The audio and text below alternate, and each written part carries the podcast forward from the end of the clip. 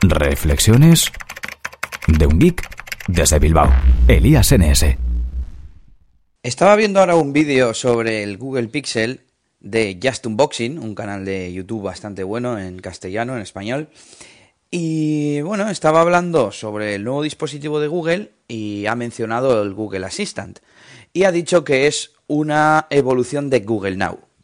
Bueno, esto es un error, es un error muy habitual que me fastidia un poco porque no entiendo la confusión.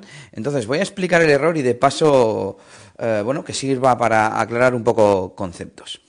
Vamos a ver, como sabemos, desde hace ya muchos años Google es el rey de la búsqueda y al menos yo desde mi primer Android, que fue un HTC Giro hace siete años o ocho, eh, enseguida, no sé si desde el principio, pero si no enseguida, la aplicación de Google, el buscador de Google, incorporó acciones de voz. Al principio eran sencillas eh, y muy concretas, con comandos muy concretos. Tenías que decir mapa de Bilbao y te abría Google Maps con el mapa de Bilbao. Eh, ¿Qué más se podía hacer? navegar a una página concreta, hacer una búsqueda, por supuesto.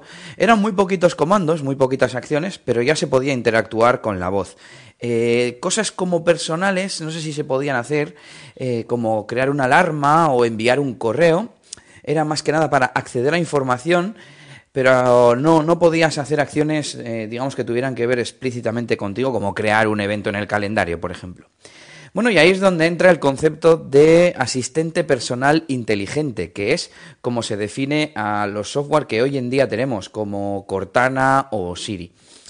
Eh, bueno, a lo largo del tiempo, vuelvo hacia atrás otra vez, a lo largo del tiempo eh, Google y sus comandos de voz han ido evolucionando, cada vez son más capaces, son capaces de hacer más cosas más comandos, más acciones, son más inteligentes, es decir, eh, cada vez hay más palabras para hacer lo mismo. Eh, igual no tienes que decir específicamente crear recordatorio, pues igual vale con decir recuérdame que o mañana no se me olvide, bueno, ahora mismo no sé qué comandos, me lo estoy eh, inventando, digamos, sobre la marcha, pero vamos, que cada vez son más flexibles, ¿no? Más flexibles, más inteligentes, etcétera. después vino Siri.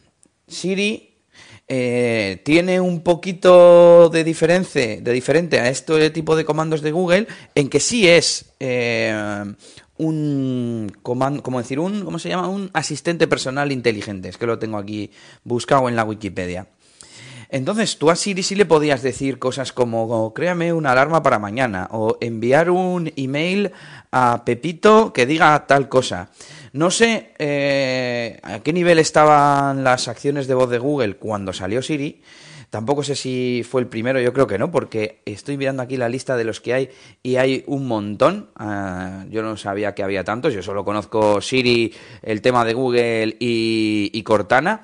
Y aquí hay uno de mm, BlackBerry, otro de, bueno, el Alexa de Amazon. Eh, el, del dispositivo que se llama Amazon Echo, eh, Nuance Communications, que es una empresa que desarrolla, si no me equivoco, Swipe y otros muchos software, tiene otro, y, e incluso Samsung, o bueno, el S-Voice de Samsung, pero bueno, no sé a qué altura estaba Google cuando salió Siri, eh, pero bueno, ha seguido evolucionando y a día de hoy puede hacer lo mismo o incluso más. El otro día veía un vídeo de Marcus Brownlee que, si puedo dejaré... Bueno, podéis verlo en mi... Creo que lo compartí en Twitter, pero bueno, intentaré dejarlo en las notas del episodio. Y para mí hoy en día es más avanzado los comandos de voz de Google que Siri. Pero bueno, eh, no sé más o menos a qué altura han ido yendo la evolución de Siri y de Google en cuanto a las acciones de voz, pero llegó un día que Google sacó Google Now. Bien, Google Now no tiene nada que ver con todo esto que hemos dicho. ¿Qué pasa? Que Google lo integró en la aplicación de búsqueda de Google en Android y entonces está todo junto.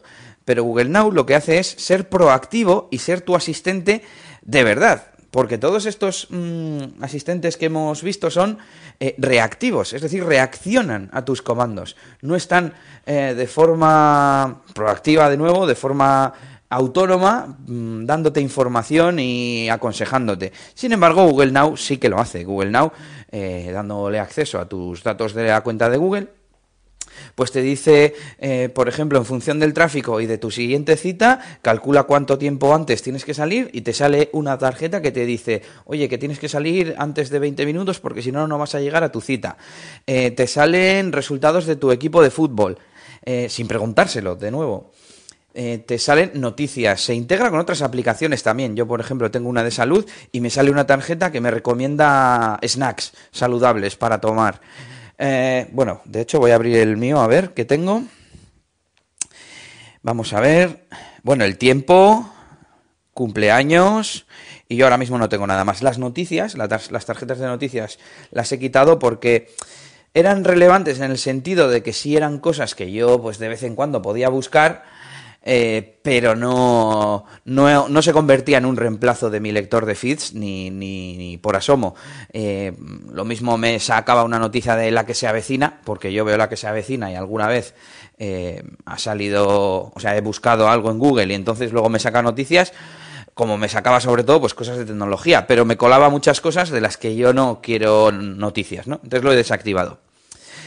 Entonces, bueno, ahí queda clara la diferencia. Eh, el equivalente a Siri para Google es simplemente la aplicación de Google con los comandos de voz, o incluso no es necesario usar comandos de voz, porque Siri no le puedes escribir los comandos, ¿no? Eh, si no me equivoco, estando en un entorno, digamos, eh, silencioso.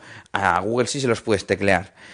Y sin embargo, Google Now es información que eh, en formato de tarjetas nos da la aplicación de Google, la aplicación de búsqueda de Google en Android y, que nos ayuda sin que nosotros se lo pidamos. Es más, revisando ahora un poco los ajustes, he visto que ya ni siquiera lo llaman tarjetas Now, ni aparece lo de Google Now por ningún sitio. Lo han llamado Tu Feed, que por cierto no me gusta demasiado, pero lo han llamado Tu Feed. Voy a volver a los ajustes ahora mismo y se llama Tu Feed. Es que no aparece Google Now por ningún sitio. Lo voy a desactivar. ¿eh? Notificaciones, preferencias de las tarjetas, no sé qué, deportes. Lo voy a desactivar. Me dice que... Bueno, me da un aviso, lo voy a desactivar igualmente. Y de nuevo, eh, ahora, se, ahora pone activar el feed, administrar historia de tarjetas. Lo voy a activar y me lleva a una pantalla de asistente, un feed dinámico y a tu medida. Ve todas las actualizaciones sobre tus equipos y artistas favoritos, así como sobre tus otros intereses en un solo lugar. Configurar. ¿Quieres configurar el feed? Sí, acepto. No hay opciones, solo es información. Está cargando. Y ya vuelvo a tener mi tiempo, el cumpleaños de una persona y los tentempiés sugeridos en ningún sitio aparece eh, Google Now, porque Google Now nunca ha sido, y parece que a día de hoy menos todavía, el nombre del, del asistente de voz.